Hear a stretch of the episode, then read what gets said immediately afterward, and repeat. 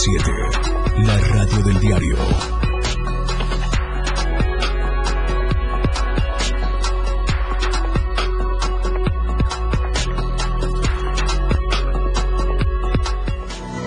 Hoy se realiza el simulacro estatal de sismo. En lo que va del año se han presentado más de 700 en Chiapas. Fallece testigo clave del caso Damián. Ayer velaron los restos de Ronay Hernández, quien realizaba el mantenimiento y limpieza de la alberca en la guardería Pinginam Bay. México cae ante Japón en el Clásico Mundial de Béisbol. Estamos a diario contigo.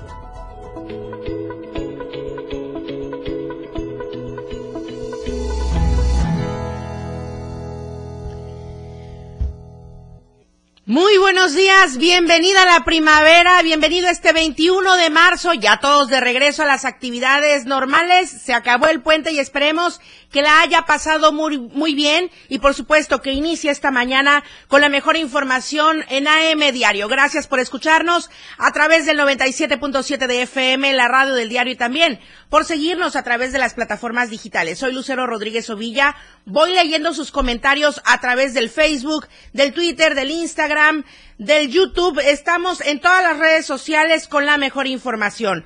Vamos con las temperaturas rápida y brevemente porque el hashtag del día de hoy es simulacro estatal de sismo. La convocatoria es para que hoy todos participemos en este simulacro que es totalmente preventivo, porque recordemos, estamos en una zona sísmica, nuestro estado de Chiapas tiene constantemente registros de sismos, así es que hay que tener la precaución necesario, necesaria. Las temperaturas. El clima en Diario TV Multimedia.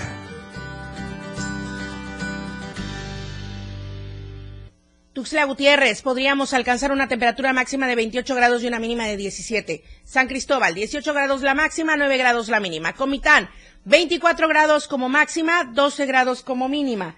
Tapachula, 35 grados podría ser la temperatura máxima y 22 grados la temperatura mínima. Es lo que se proyecta para el día de hoy en las principales ciudades de nuestra entidad.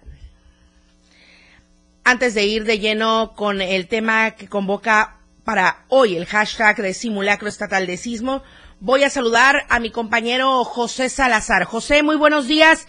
Este tema bastante importante, sensible y que nos ha tocado a todos como sociedad y exigiendo justicia, sobre todo el día de ayer con la visita del presidente Andrés Manuel. Vamos a ir punto por punto, pero primero que nada, hay un tema del fallecimiento del testigo clave, el único valiente que dijo yo vi y yo supe qué pasó. Me estoy refiriendo al señor Ronay Hernández, quien realizaba el mantenimiento y limpieza de la alberca de la guardería Pingin and Babe. Buenos días, José. Lucero, así, Lucero, muy buenos días. Eh, bueno, pues ayer lamentablemente nos enteramos del deceso de esta de este joven apasionado de las motocicletas y que se dedicaba pues a dar mantenimiento y servicio a las albercas.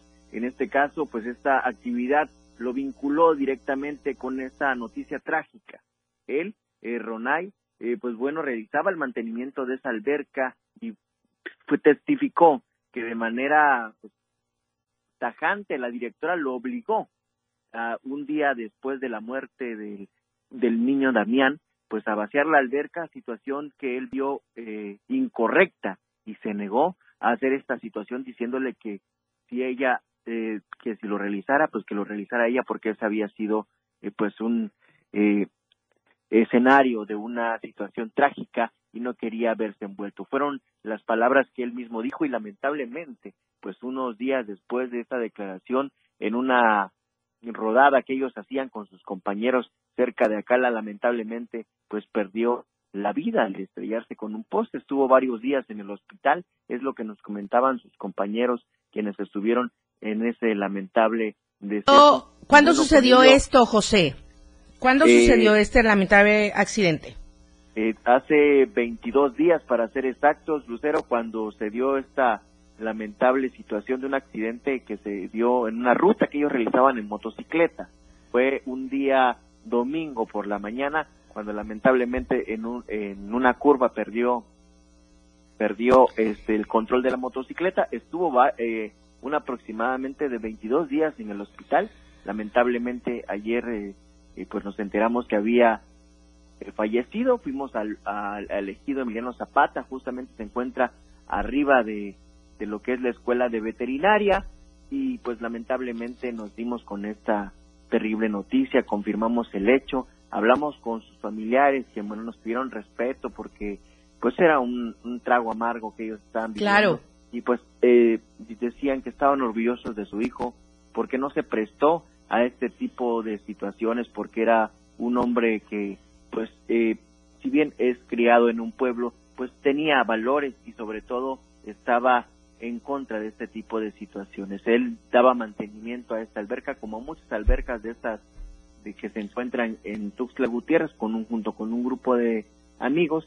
Él no quiso vaciar esa alberca donde de acuerdo al abuelo de del niño Damián, pues ahí fue donde se ahogó este pequeño y aunque ya hay un detenido, el director del dueño de esta guardería, pues lamentablemente todavía hay más incógnitas que hay que despejar y sobre todo pues es- se fue un testigo importante, un, un hombre que tuvo el valor de decir a mí me obligaron, me querían obligar a vaciar esa alberca, yo no sé si el niño murió ahí, pero yo no me presté a ese tipo de situaciones. Oye, José, justamente hablando de las incógnitas, ¿todo está muy claro con este deceso para los familiares?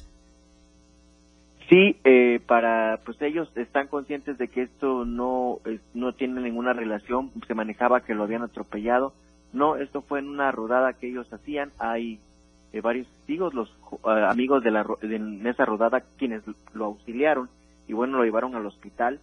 Él pertenecía a un grupo de motociclistas y fue justamente en esa pasión que él tenía donde lamentablemente pues eh, es un deporte de riesgo y una curva que tomaron mal el exceso de velocidad, varios topes que no distinguieron y se impactó contra un poste, estuvo luchando por su vida y lamentablemente eh, pues su cuerpo se cansó y se extinguió esa llama de un hombre que dio la cara, el único que se atrevió a dar la cara a decir eh, yo estoy en contra de que de que este, hayan vaciado esa alberca, a mí me quisieron obligar, yo no me presto a esas situaciones y fue la única persona de todas las trabajadoras que estuvieron ahí quien voz. Bien, José, eh, bueno, ya los servicios funerarios se dieron el día de ayer.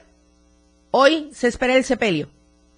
Y hoy eh, aproximadamente al mediodía se va a ya enterrar el cuerpo de este joven Ronay, quien pues en paz descanse y le mandamos un fuerte abrazo y nuestras condolencias a su familia, quien nos atendieron de manera muy sencilla y sobre todo agradeciendo eh, pues nuestra presencia en ese lugar y aunque no dieron la declaración eh, frente a cámaras, pues se tuvieron el tiempo de platicar con nosotros Claro. sobre cuál fue el motivo del fallecimiento de su hijo.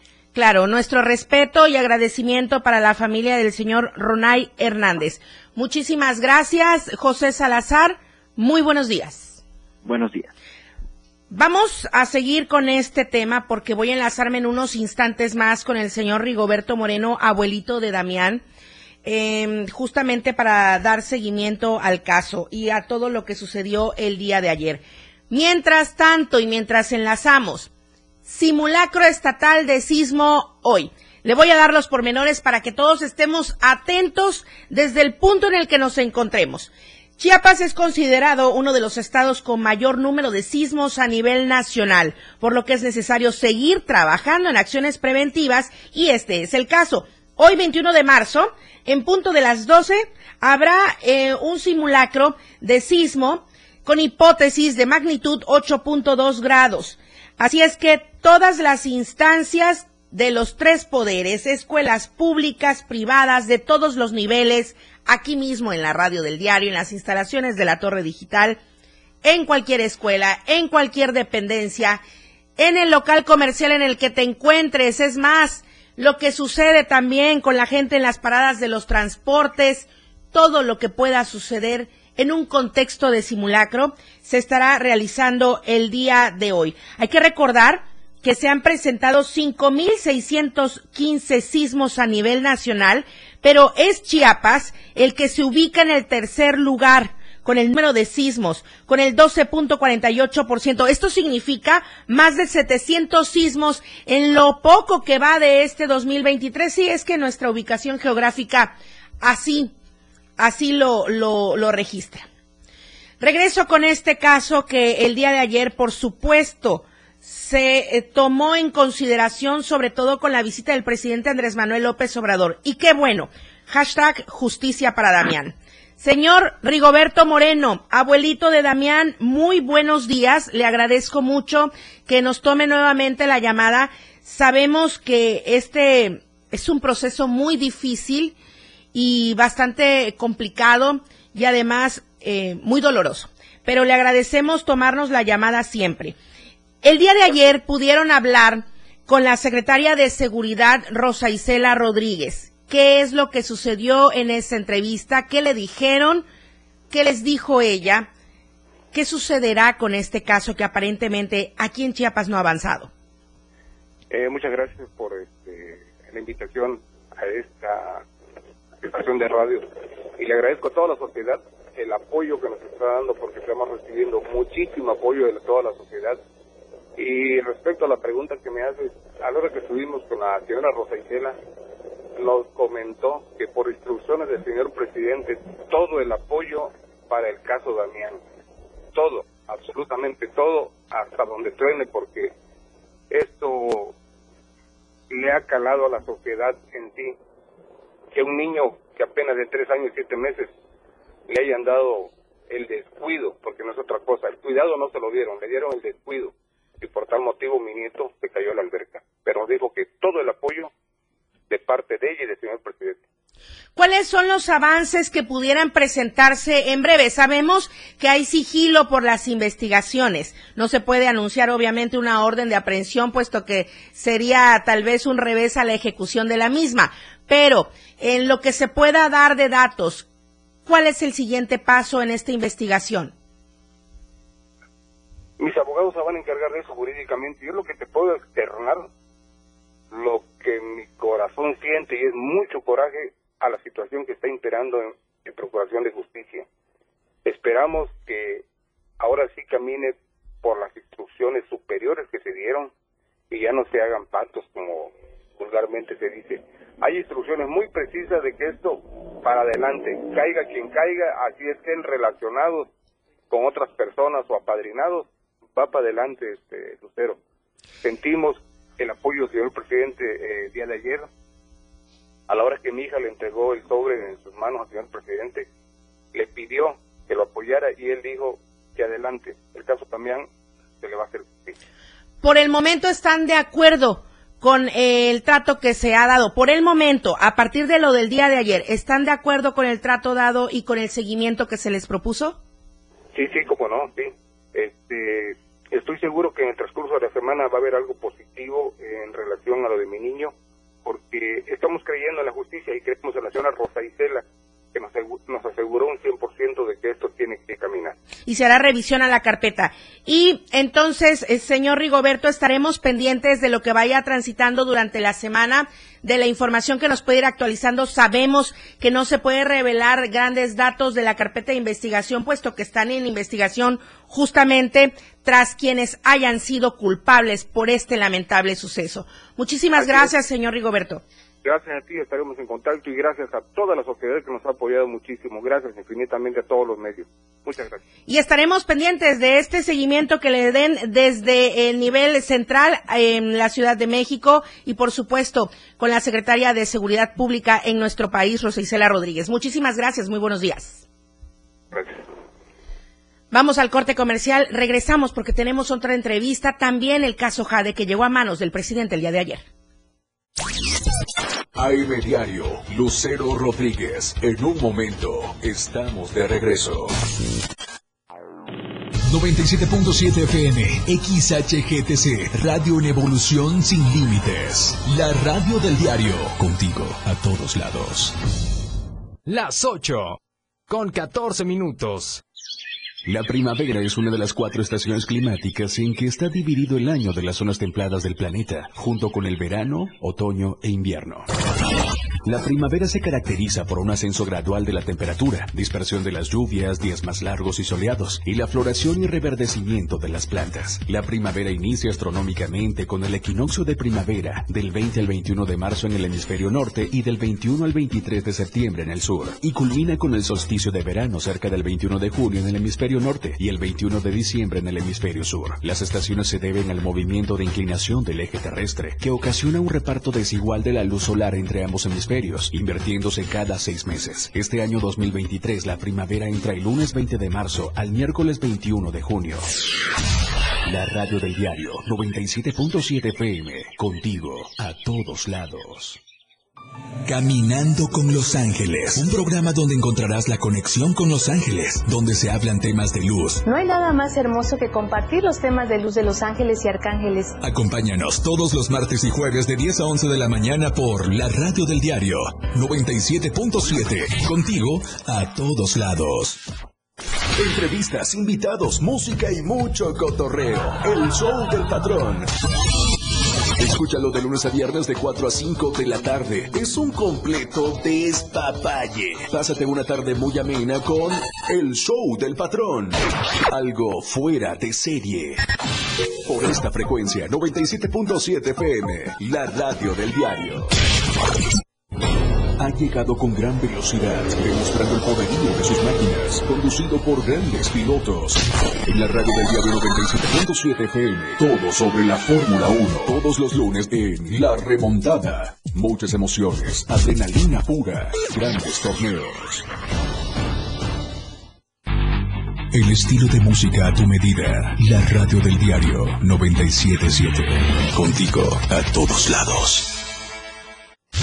Oportuna y objetiva es AM, Diario. Continuamos.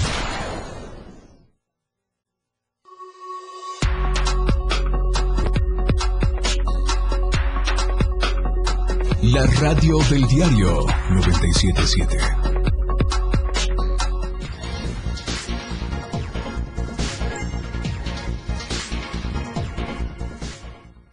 Les comentaba antes de ir al corte comercial que el día de ayer, en su arribo a la séptima región militar, el presidente Andrés Manuel López Obrador fue abordado tanto por los padres del niño Damián como por Madres en Resistencia, este grupo de mujeres que lamentablemente ha tenido que emprender una lucha para esclarecer el feminicidio de sus hijas.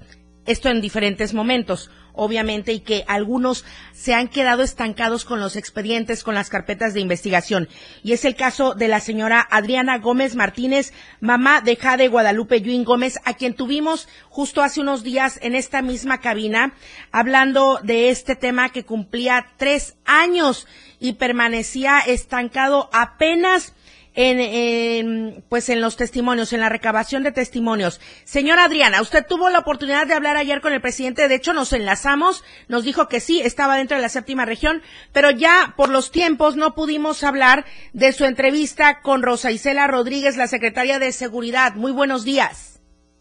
Mm, eh, buenos días, este, licenciada, sí, este, estuvimos ahí con, con Rosa Isela, este, estuvo su equipo, de presidencia, estuvo también el OLAF, es este fiscal general de aquí de, Chiapas, y él, este, nosotros, este, le exigimos de que por culpa de la fiscalía de aquí del estado de Chiapas, nuestro caso no avanza, porque ellos han omitido pruebas, ellos han maquillado la escena del crimen de mi hija, ellos, este, no resguardaron la cadena de custodia y este entonces nosotros le exigimos a la este a la de seguridad, que es Rosa Isela, que por favor sí revise esa carpeta, porque esa carpeta está toda mal hecha, está en, este con las patas hechas, entonces no es una carpeta de investigación.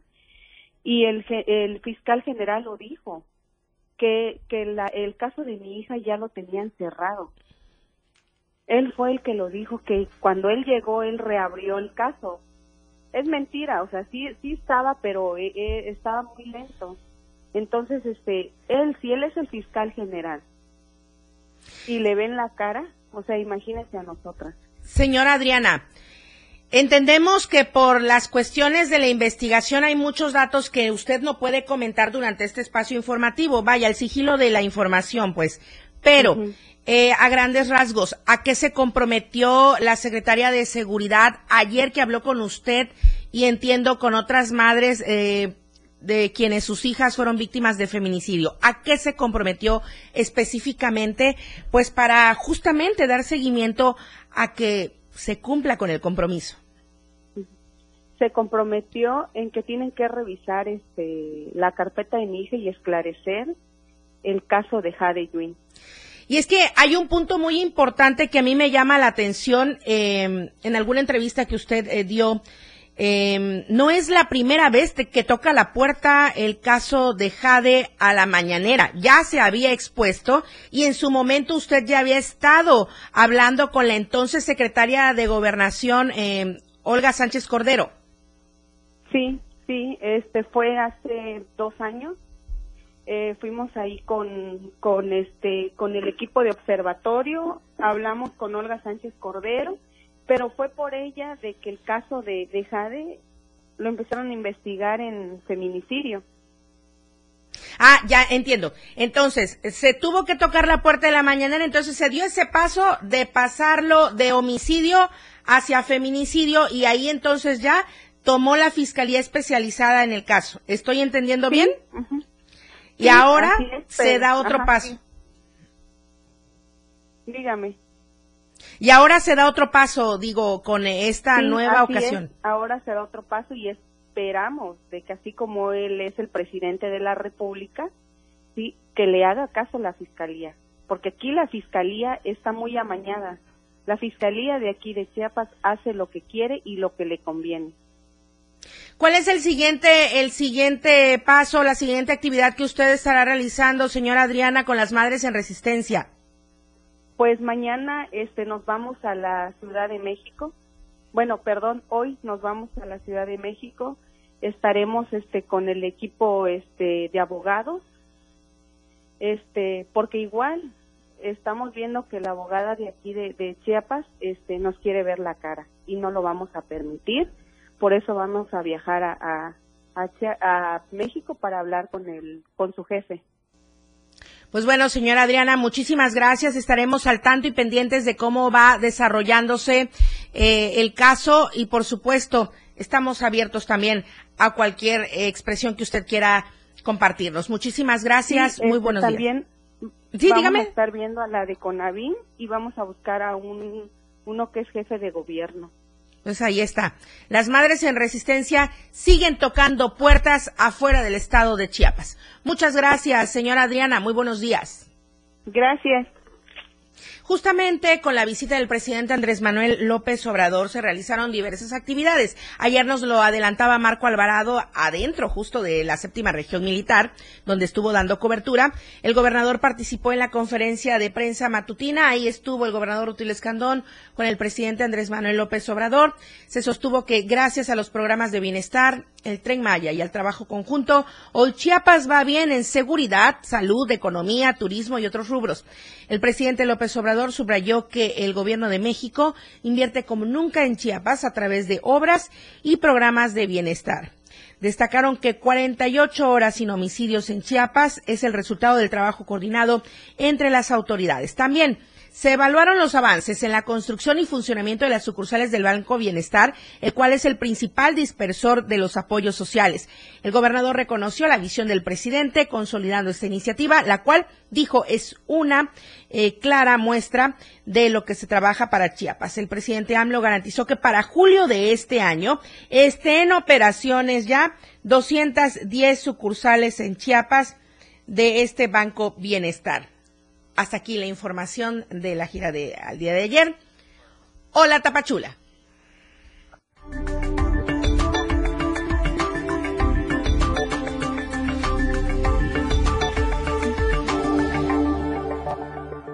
Hashtag simulacro estatal de sismo. Valeria Córdoba, ¿todos listos y preparados allá en la perla del Soconusco? Así es, buenos días, Lucero. Como mencionas, pues Tapachula también va a formar parte de este simulacro a nivel nacional que se dará a las 12 horas del día de hoy. Y bueno, por supuesto, el ayuntamiento ha invitado a la sociedad a participar se cuenta eh, ya eh, confirmado por la participación de dependencias de gobierno, escuelas eh, privadas, así como de gobierno también. Y por supuesto, pues como bien mencioné, se invita a la población en general a ser parte de este simulacro.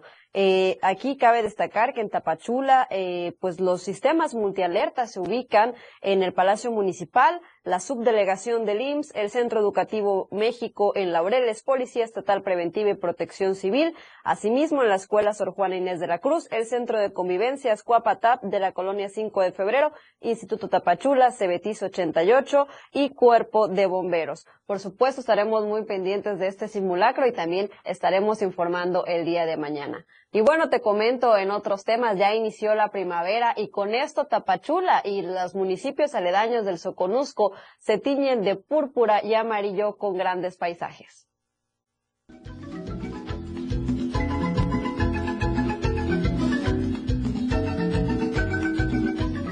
Son los árboles de primavera y de jacaranda que dan la bienvenida a la estación del año. Las calles de la región de Soconusco se pintan de amarillo y de color púrpura durante la primavera. Sus colores y vegetación se logra apreciar desde la frontera de México con Guatemala hasta los municipios de la costa de Chiapas. Es un espectáculo visual y un atractivo natural que ha hecho que pobladores impulsen la conservación de estos árboles, además de que en algunas comunidades sus flores son utilizadas para tratamientos medicinales como lo es el artritis e infecciones. De acuerdo a especialistas, estos árboles son polinizados por abejas, abejorros, avispas y colibrí, lo que hace más ágil su reproducción y floración aquí en la costa chiapaneca. Estas especies están protegidas por la norma 059 de la Semarnat desde el año 2001 como árboles amenazados. Es por ello que especialistas y habitantes trabajan en su conservación para seguir manteniendo este espectáculo y colorido natural durante esta primavera. Desde Diario TV Multimedia Tapachula, Rafael Lechuga.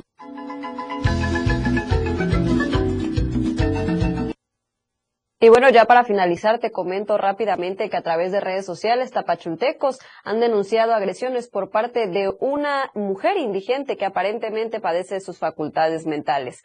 Indicaron que se mantiene sobre la Central Norte, esquina con 25 Poniente, en donde agrede física y verbalmente a transeúntes, conductores e incluso a comerciantes de la zona. Asimismo, mencionaron que esta persona duerme en las banquetas, lo que ha provocado que peatones tengan que caminar sobre la calle exponiéndose a ser atropellados. Y bueno, pues debido a esto, los ciudadanos piden la intervención de las autoridades correspondientes, ya que señalan las personas indigentes se han convertido en un riesgo para la población y bueno, no solamente para la población, también para ellos mismos. Ahorita en las imágenes que podíamos apreciar en pantalla, pues se ve cómo esta, esta persona está caminando totalmente en medio de la calle y pues obviamente los carros pasan a un lado.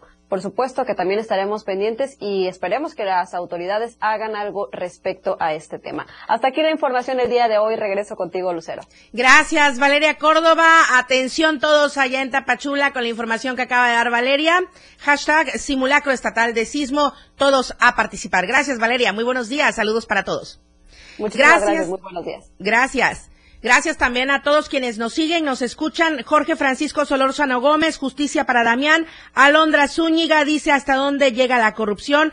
Raquel Ávila Zuleta, un saludo y un fuerte abrazo a mi querida doctora Raquel. Excelente programa. Gracias, doctora.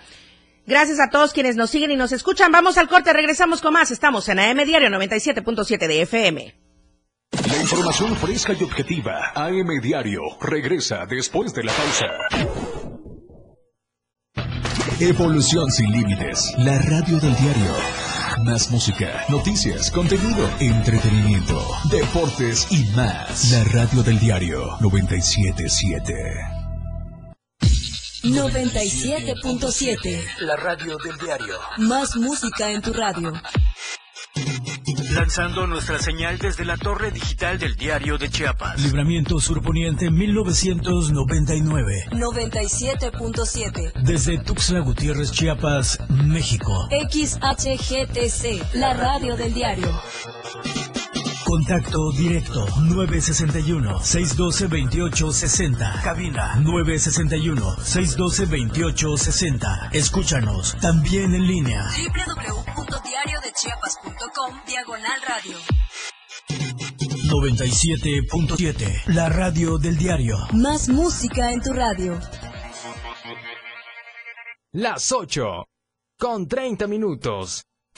Fundación Toledo es una organización enfocada en la educación.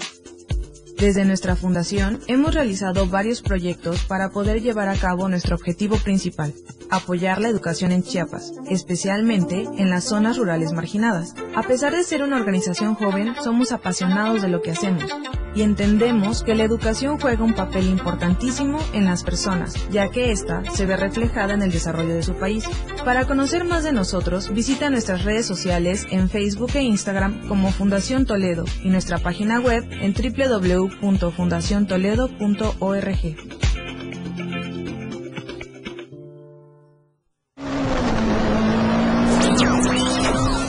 te quedes fuera. Este 25-26 de marzo vive la experiencia de la velocidad.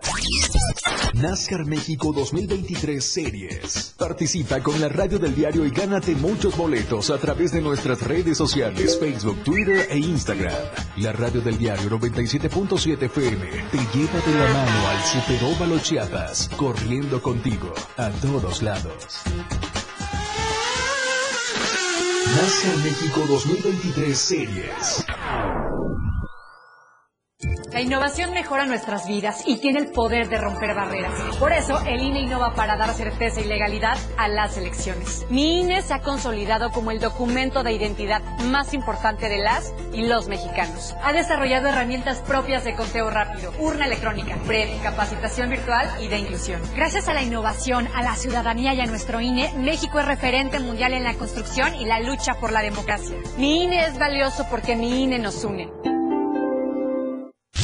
Oportuna y objetiva es AM, Diario. Continuamos.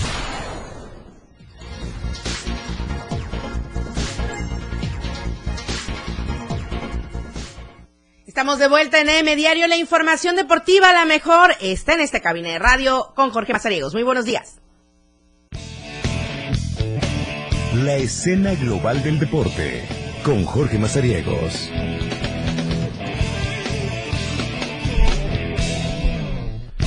La mejor del mundo mundial, Lucero Rodríguez, qué gusto saludarte este martes, ya 21 de marzo del 2023. Vamos con la información deportiva. Saludar también a toda la gente que nos escucha a través del 97.7 FM, la radio del diario. ¿Le parece? Arrancamos hablando de la natación, porque este mes de marzo se conmemoran 10 años de la fundación del Club Deportivo El Delfín en su sucursal Poniente, ahí en Plan de Ayala, y eh, con una demostración de primavera, más de medio centenar de nadadores estuvieron activos allá en la alberca de dicho Instituto de la Enseñanza Acuática. Estuvieron eh, guiados por el staff de entrenadores que dirige la profesora eh, Mónica Anzueto, en donde pues todos los pequeñines que se lanzaron a la alberca estuvieron ahí demostrando las habilidades que tienen con la natación. Por supuesto, las fotografías y videos por parte de los padres de familia no pudieron faltar en este evento que, eh, insisto, estuvo dentro del marco de los 10 años de la fundación de El Delfín de Chiapas Poniente, acá en Tuxtla Gutiérrez, en donde Mónica Anzueto destacó que han sido 10 años de arduo trabajo, de mucho esfuerzo y dedicación para la enseñanza de la natación. Hay que eh, destacar que esta entrenadora también, eh, destacada ponente de nuestro estado, pues ha trabajado mucho con el tema de bebés y niños. Y eh, precisamente en la sucursal poniente fue donde arrancó todos los trabajos de esta eh, especialidad de la natación y que ha llevado a lo largo de esta década pues a distintas partes de México y del mundo con las ponencias y los talleres que ha impartido Mónica Anzueto. Así que de esta manera, el Club Deportivo El Delfín en el lado poniente de Tuxtla Gutiérrez pues celebró ya sus 10 años y ha puesto eh, pues esta fiesta con su demostración de primavera, una de las tradicionales que tiene esta institución allá en la colonia Plan de Ayala.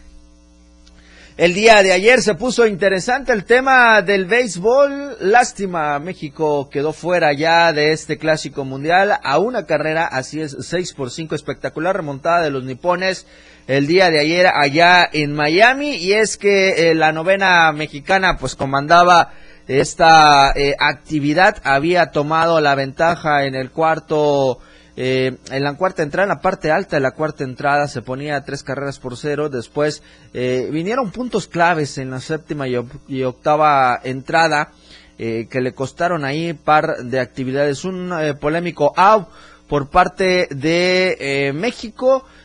hubo el reto ahí del entrenador nipón para em, verificar una jugada y con el cual en la séptima entrada pues se llevaran dos outs la novena mexicana que los dejaran pues prácticamente ya eh, a un lado. Eh, se consumó al final el tema del triunfo de los nipones que el día de hoy estarán enfrentando a los Estados Unidos en la gran eh, final de este clásico mundial de béisbol, pero hay que destacar la historia que ha hecho México en la participación en este evento por primera ocasión alcanzaron la instancia de una semifinal. El ensueño que tenía la novena mexicana, pues bueno, era llegar a la ronda final ante el conjunto de las barras y las estrellas. Sin embargo, los japoneses se interpusieron en este evento. Benjamin Hill, que es el entrenador de la novena mexicana, pues ha, dio sus declaraciones que no estuvo de acuerdo con el tema de out que le hacen al equipo mexicano en la segunda almohadilla eh, no hubo una toma clara con la cual pudieran indicar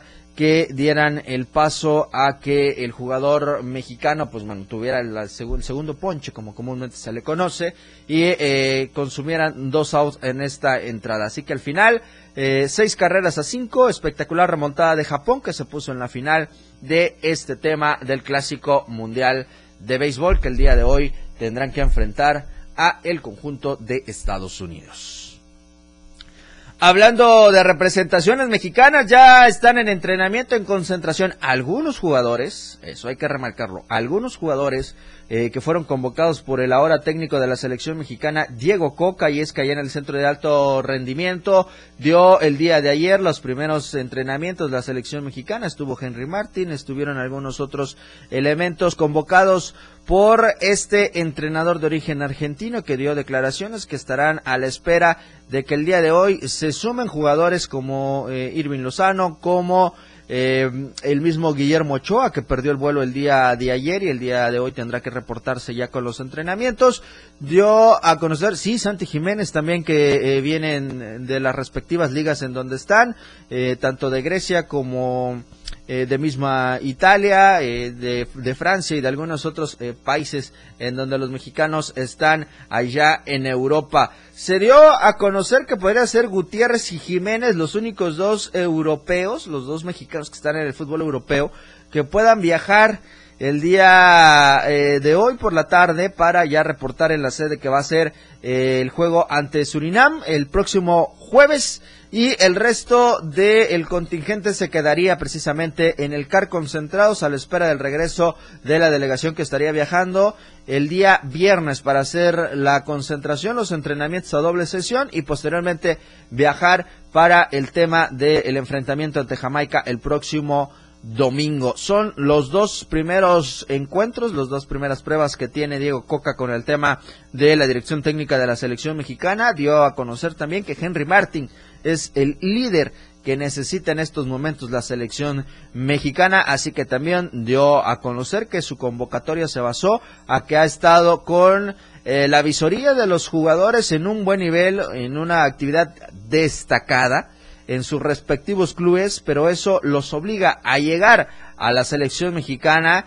y aplicar un nivel aún mayor para poder estar con la titularidad dentro del tricolor. Vamos a ver qué le eh, parece a usted el próximo viernes el análisis con eh, la selección mexicana después de haber enfrentado a Surinam en esta Liga de Naciones de la CONCACAF y ya estaremos analizando también lo que va a ser previo y por supuesto posterior al encuentro contra Jamaica el próximo domingo. Así que algunos ya están concentrados en el eh, CAR con eh, Diego Coca, otros a la espera que llegaron en la madrugada y otros por llegar, como el caso de Guillermo Ochoa, hoy por la mañana para ya reportar en las concentraciones con el resto de sus compañeros en el tricolor. Así está hasta el momento el tema de la selección mexicana. Yo quiero recordarles que hoy a las 12 del día a través del 97.7 de FM, la radio del diario, nos escuchamos con la remontada vamos a tener en entrevista a dos gimnastas que destacaron en la pasada Copa Daniel Corral. Ellas son pertenecientes al club Dorton de gimnasia aquí en Tuxtla Gutiérrez. Vamos a platicar con ellas porque traen medalla de oro y plata de este evento allá en Querétaro. Así que de esta manera estaremos el día de hoy con la remontada. Los esperamos a través de la frecuencia del 97.7 FM, la radio del diario. Lucero Rodríguez, que tengas un excelente martes. Igualmente para ti, Jorge, gracias. ¿Qué habrá hoy en la remontada? ¿Qué tema? ¿Qué tema? Entrevistas con dos gimnastas y posterior a esperar si Lalo Solís va a pagar la apuesta que dejó el clásico nacional. Híjole. Lamentable para ¿Te imaginas a Lalo con la playera del América puesta? Ya lo ha hecho. Ya. Ya, ya lo ha hecho. Ya lo, hizo precisamente en el clásico anterior, cuando nuestro querida segundo piso, nuestro querido segundo piso ganó la apuesta y pues bueno, ahí sí que no pudo meter ni las manos. A que se pase por todas las instalaciones de la torre digital con la playera de la América, dice, sugiere nuestro querido Charlie Solís ahí en la cabina de tele. No estaría mal. No estaría mal, muy bien. Bueno, ya sabes, la propuesta a las 12 en la remontada. Jorge Mazariegos y Lalo Solís. Nos vemos, muchas gracias. Buenos gracias, días. Lucero, buen día. El panorama COVID. Estadísticas, reportes, información. COVID-19. En las últimas horas se han confirmado cuatro casos positivos de COVID-19 en Chiapas, sin decesos por esta infección respiratoria. Estos nuevos contagios son en Chilón, Ocosingo, Tapachula y Villacorso. Atentos y pendientes para evitar cualquier contagio o para tener el, esquema de vacunación completo en caso de contraer el virus. La encuesta que circula justamente durante esta semana y va con el caso del niño Damián.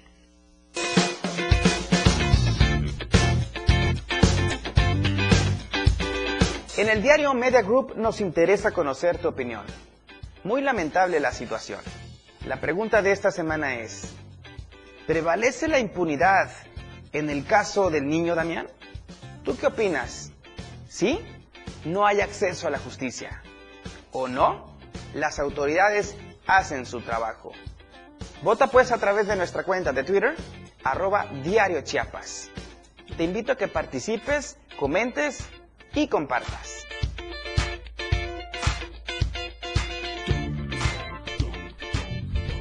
Corte comercial, regresamos con más información en AM Diario 97.7 de FM, la radio del diario. Todo lo que sucede a cada minuto, lo más sobresaliente, escúchalo aquí en AM Diario.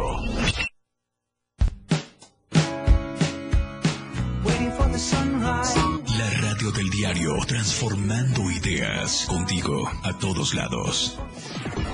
Las 8, con 42 minutos. NASCAR México 2023 Series. Arranca ya el 25 y 26 de marzo, concluyendo a mediados de noviembre. Mira a los grandes pilotos recorriendo las principales pistas de la República Mexicana. Además de la capital chiapaneca, el campeonato tiene previsto visitar Chihuahua, Querétaro, San Luis Potosí, Aguascalientes, Guadalajara, Puebla, Monterrey y Ciudad de México. NASCAR México 2023 Series. La radio del diario 97.7 FM. Velozmente, contigo a todos lados. La radio del diario 97.7 FM. La UNESCO adoptó por primera vez el 21 de marzo como Día Mundial de la Poesía. Es una ocasión para honrar a los poetas, revivir tradiciones orales de recitales de poesía, promover la lectura, la escritura y la enseñanza de la poesía, fomentar la convergencia entre la poesía y otras artes como el teatro, la danza, la música y la pintura, y aumentar la visibilidad de poesía en los medios. La piedra y yemo activo afectan tu cerebro, te matan las neuronas y son muy adictivos. Yo sé lo que te digo, pues he sido testigo. Piensa más en tu gente, tu vida y tus amigos. Escucha lo que te digo, pues es verdad. El negocio de la droga es algo que termina mal. Escucha bien, hermano, porque esto te hace daño. El negocio de la droga es algo que termina mal. Esto siempre acaba mal, canal. Esto siempre acaba mal. Si necesitas ayuda, llama a la línea de la vida 800-911-2000. Si ves un incendio forestal, repórtalo. Al 800-737-0000 o al 911. Ya sea en el campo o en carretera, no arrojes cerillos o cigarros encendidos. Evita hacer fogatas en zonas forestales. Si haces una quema agropecuaria, avisa a tu municipio y recuerda que debes hacer uso de la norma oficial mexicana 015, que señala, revisa que no haya mucho viento, ni quemes a mediodía, verifica que no existan incendios o quemas en predios cercanos. Avisa a vecinos de los terrenos. Prevenir es más fácil. Comisión Nacional Forestal. Gobierno de México. 977, la radio del diario. Lucero Rodríguez ya está de regreso para informarte en AM Diario.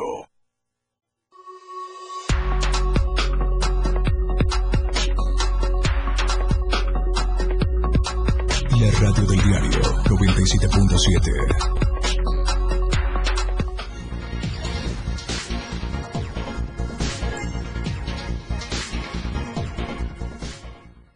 Estamos de vuelta en AM Diario. Janet Hernández en la línea telefónica. Janet, continúa la situación difícil allá en Teopisca. Muy buenos días.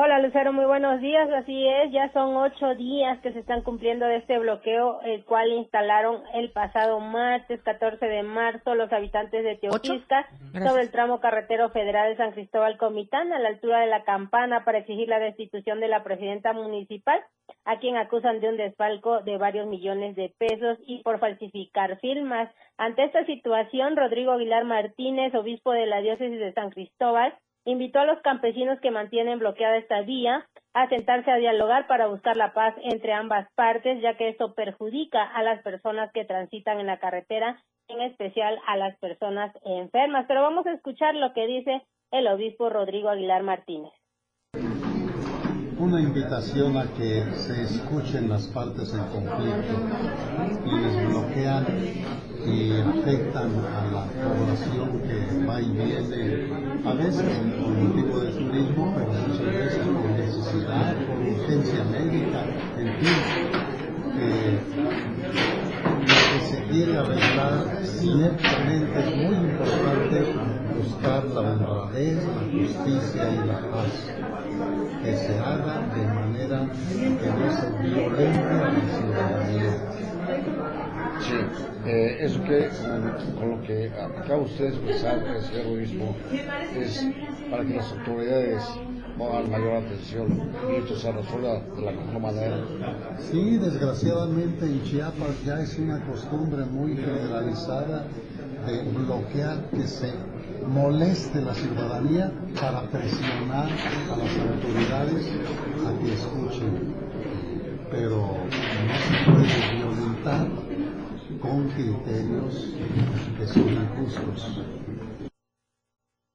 Y bueno, finalmente el prelado expresó que las personas que se dedican a cerrar las carreteras simplemente lo hacen para presionar a las autoridades para que los escuchen y sean resueltas sus demandas, pero que no pueden violentar la paz. Hasta que reporte, muy buenos días. Eh, ¿Cuál es el tramo que está obstaculizado? Entonces, nada más reafirmamos para que la gente que nos escucha, eh, eh, pues, tenga conocimiento de que sigue así hace casi 10 días. Sí, el día de hoy están cumpliendo ocho días de este bloqueo. Está en la en el tramo carretero Teopisca, Comitán, a la altura de la campana. Y bueno, rápidamente, Janet, nada más, allá en San Cristóbal estarán realizando el simulacro estatal de sismo. Sí, así es, este, el día de hoy lo estarán haciendo para este las personas, para estar invitando a las personas que se sumen a este simulacro estatal con este una magnitud de 8.2 de hipótesis y la invitación es para que participe toda la ciudadanía a las 12 en punto. Pues sí, muchas gracias Janet. Ahí está, hashtag simulacro estatal de sismo, también allá en San Cristóbal estarán participando. Muy buenos días. Ayer hubieron manifestaciones en Ochuc. Soydi Rodríguez nos estuvo comentando, eh, se dio el bloqueo total sobre la entrada hacia el municipio de Ochuc, donde la exigencia es esclarecer la aplicación de los recursos. Supuestamente fueron manipulados por Adelfo Regino Montes, titular del INPI, Oscar Gómez López, trabajador del INPI, delegación Ocosingo, Juan Gabriel Méndez, Alfredo Gómez, el títere, dice el exalcalde, así como todos los exfuncionarios de primer nivel. Los manifestantes señalaron que los recursos del INPI fueron desviados y quedaron en manos equivocadas y quienes hoy se sirven con la cuchara grande, ya que se ejercieron obras las cuales según ellos ya estaban concluidas y terminadas ante el registro del INPI, pero en Okchuk sigue el rezago y la falta de infraestructura. Otra manifestación que continúa es por parte de los estudiantes del TEC Talapa, solo que ayer los padres de familia se sumaron. Eh, se sumaron a esta reunión que se realizó ayer por la mañana a las afueras del plantel educativo para dar a conocer los avances. Eh, Neftalí Vera, quien funge como presidente del comité estudiantil, habló con los medios de comunicación y dijo que eh, estarían en la capital para pues tener la oportunidad de hablar con las autoridades correspondientes y que sus demandas lleguen a pronta solución. La inconformidad principal es en contra de la directora Juana Cruz Cancino. Está Marcos Ramos en la vía telefónica. El Plan Nacional de Paz y Seguridad. Se están realizando operativos en toda esta región de Cintalapa. Es justo y necesario. Marcos, buenos días.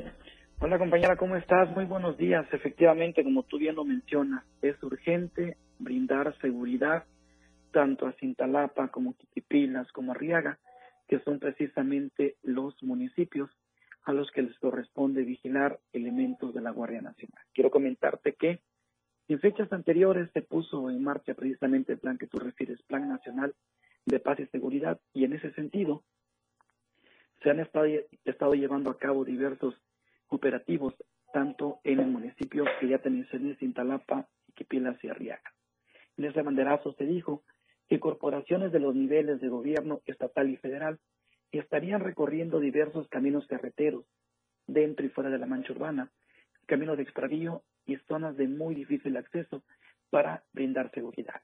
Y acatando las instrucciones por parte del elemento de la Secretaría de la Defensa Nacional, quienes son los que comandan estas acciones, la tarde de este lunes se dejaron ver varias unidades de diversas corporaciones policiales que estaban aparcadas frente a la gasolinera Gocos, acá en Cintalapa, y revisando a diversos tipos de vehículos. Cabe hacer mención que después de permanecer unos minutos en el lugar, el operativo se movió a otro punto para continuar cumpliendo con las indicaciones recibidas por los superiores. Por lo anterior, se le pide a todos los conductores que se al transitar por diversas vías de comunicación se topan con ese tipo de retenes que permitan la revisión de rutina es únicamente para estar eh, atentos y estar bien vigilados. Es lo que informo desde el municipio de Cintalapa, compañera. Muy buenos días. Gracias, Marcos. Rápidamente, el simulacro estatal de sismo estará llevándose a cabo allá en Cintalapa. Efectivamente, a las 12 horas, a las 12 horas va a participar diversos comercios organizados de, de la autoridad municipal y escuelas que estarán muy atentos a este simulacro y también te informo que a la 1.30 de la tarde se prevé una marcha por parte de los de TEC, Comercio Organizado y Padres de Familia para seguir haciendo presión y lograr que destituyan a la directora Juana Cruz Cantino. Compañía. Sí, justo de lo que acabamos de comentar, ya se unieron los padres de familia a la manifestación. Gracias, Marcos Ramos. Muy buenos días. Buenos días. La información que nos presenta mi compañero Ainer González, nuevamente, aumentos en los productos de primera necesidad.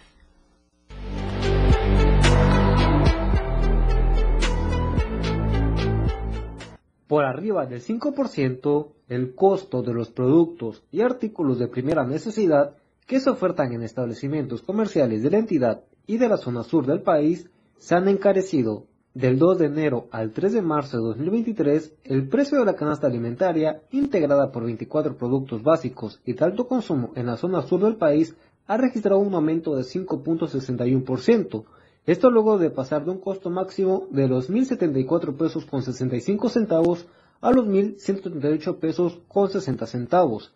De acuerdo al programa Quién es quién en los precios de los productos de primera necesidad de la Procuraduría Federal del Consumidor, los costos más bajos y altos de la zona sur durante la primera semana del año oscilaban entre los 914 pesos y los 1.075 pesos, pero a la semana 9, es decir, hasta la primera semana de marzo de 2023, Estos oscilaban entre los 922 pesos a los 1.138 pesos. Para el caso de Chiapas, los datos de la Profeco exponen que de enero a marzo de este año el costo de la canasta alimentaria pasó de los 920 pesos con 40 centavos a los 945 pesos con 70 centavos, un aumento sustancial de más de 25 pesos. Por lo anterior, puntualiza que el establecimiento comercial que maneja los costos más bajos es Bodega Gurrera, mientras que la tienda Chedraui los costos más altos. Para Diario Media Group, Ainer González.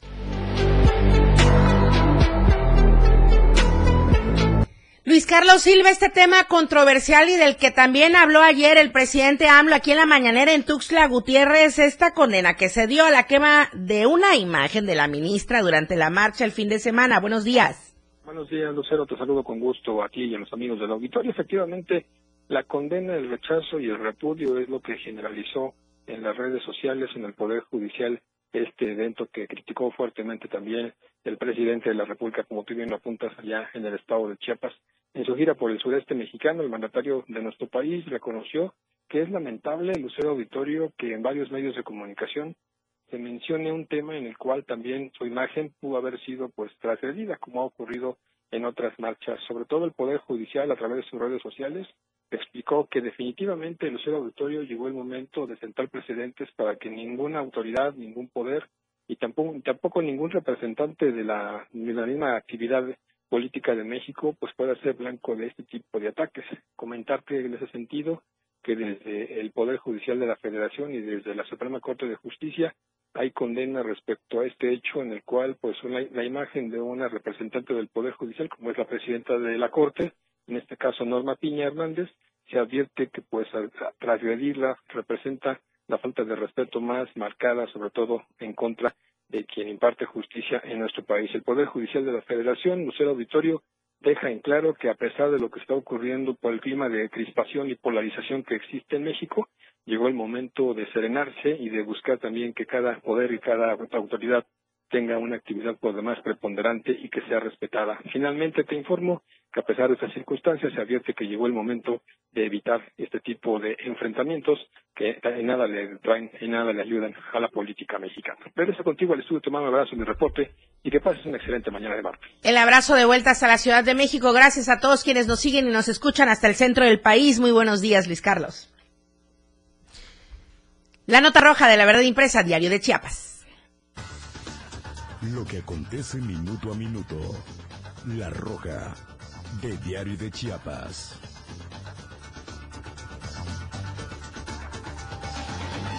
¿Qué caso este de verdad el que le voy a comentar y que nos envía mi compañera Janet Hernández? Una mujer conducía un vehículo color blanco a exceso de velocidad en la zona norte de San Cristóbal, atropelló a un menor, pero intentó huir. Y no solo bastó con eso, en su ida se impactó en una casa, pero afortunadamente, y como estamos viendo en las imágenes, la gente que nos sigue en radio, afortunadamente los vecinos acudieron luego, luego, para poder eh, pues detener a esta mujer. El percance se registró en una de las calles de la colonia eh, La Represa, en la zona norte de San Cristóbal. Se dijo que esta persona estaba aprendiendo a conducir. Al arrancar su unidad, condujo a exceso de velocidad, atropelló al menor que estaba caminando en la calle y minutos después llegaron las instancias correspondientes para deslindar toda responsabilidad. Híjole, eso, responsabilidad, sobre todo si estamos aprendiendo a manejar. Nos vamos, muchísimas gracias por habernos seguido durante esta transmisión de AM Diario. Por supuesto que mañana miércoles le esperamos con la mejor información en punto de las ocho. Pero antes, a las seis de la mañana, está Manolo Vázquez con los ritmos latinos en el 97.7 y después quédese con nosotros en AM Diario. Charlie Solís está en los controles de televisión. Soy Lucero Rodríguez Ovilla. Gracias. Muy buenos días oportuna y objetiva en AM Diario. La información de todo lo que acontece a cada momento en Chiapas, México y el mundo. Te lo informa Lucero Rodríguez. De lunes a viernes de 8 a 9 de la mañana. Escúchanos en nuestra próxima emisión por esta frecuencia. 977 FM, la radio del diario. Editorial de la radio del diario. Este sábado, la Fiscalía General del Estado de Chiapas detuvo y presentó a José de Jesús Patrinos Burguete, director y uno de los dueños de la guardería Piggen and Bay, como presunto responsable de la muerte del niño Damián Estrada Moreno, quien perdió la vida en esa institución el pasado 7 de febrero. Qué bueno que por fin se dio la detención de uno de los responsables de estos lamentables hechos que conmocionaron a toda la comunidad tuxleca. Por un lado, finca un precedente en la actuación de las autoridades e instituciones de impartición de justicia en la resolución de casos de esta naturaleza. Por el otro, todo lo que encierra, tanto el caso del niño Damián como el arresto del presunto responsable de su muerte, debe ser un punto de partida para reforzar la seguridad en las guarderías y vigilar su correcto desempeño y el cumplimiento de los requisitos para su funcionamiento. El diario Media Group que en su formato impreso, radiofónico y multimedia insistió en que se diera puntual esclarecimiento de estos hechos y exigió justicia para Damián. Felicita a las